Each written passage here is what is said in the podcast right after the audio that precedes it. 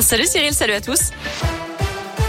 À la une, le déluge dans le sud de la France. Météo France a placé les Bouches du Rhône en vigilance rouge pour le risque de pluie et d'inondation. Les écoles ont fermé leurs portes. Les enfants sont priés de rester chez eux jusqu'à demain. Même chose dans le Var et les Alpes-Maritimes en vigilance orange. Les préfets demandent aux habitants d'éviter les déplacements jusqu'à ce soir. La pluie, possiblement en cause dans un accident mortel ce matin à Beauzac, en Haute-Loire. Un automobiliste a perdu le contrôle de sa voiture sur la départementale 42. Selon le progrès, le véhicule a dévié de sa trajectoire et percuté violemment un fourgon en face. La passagère de la voiture âgée de 34 ans n'a pas survécu. Le conducteur de 31 ans est transporté à l'hôpital dans un état critique. Quant au conducteur du fourgon, il a seulement été choqué. Les suites de l'enquête en Haute-Loire après la découverte d'un corps sans vie samedi à Monistrol sur Loire, celui d'une Stéphanoise de 50 ans retrouvée par un promeneur dans un pré. Un jeune homme de 24 ans s'est présenté le soir même à la gendarmerie où il était placé en garde à vue. Il s'agirait selon lui d'un accident, accident de la route selon les premiers éléments de l'enquête.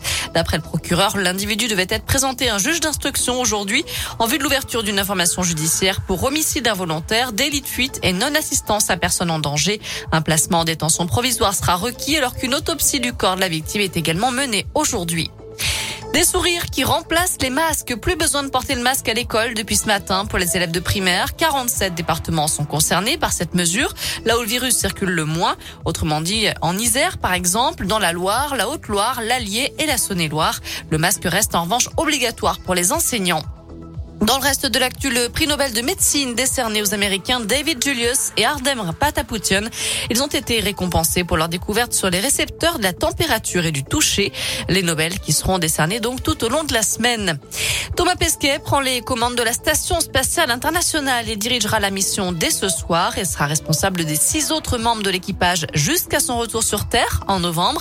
C'est la première fois que ce rôle est attribué à un astronaute français.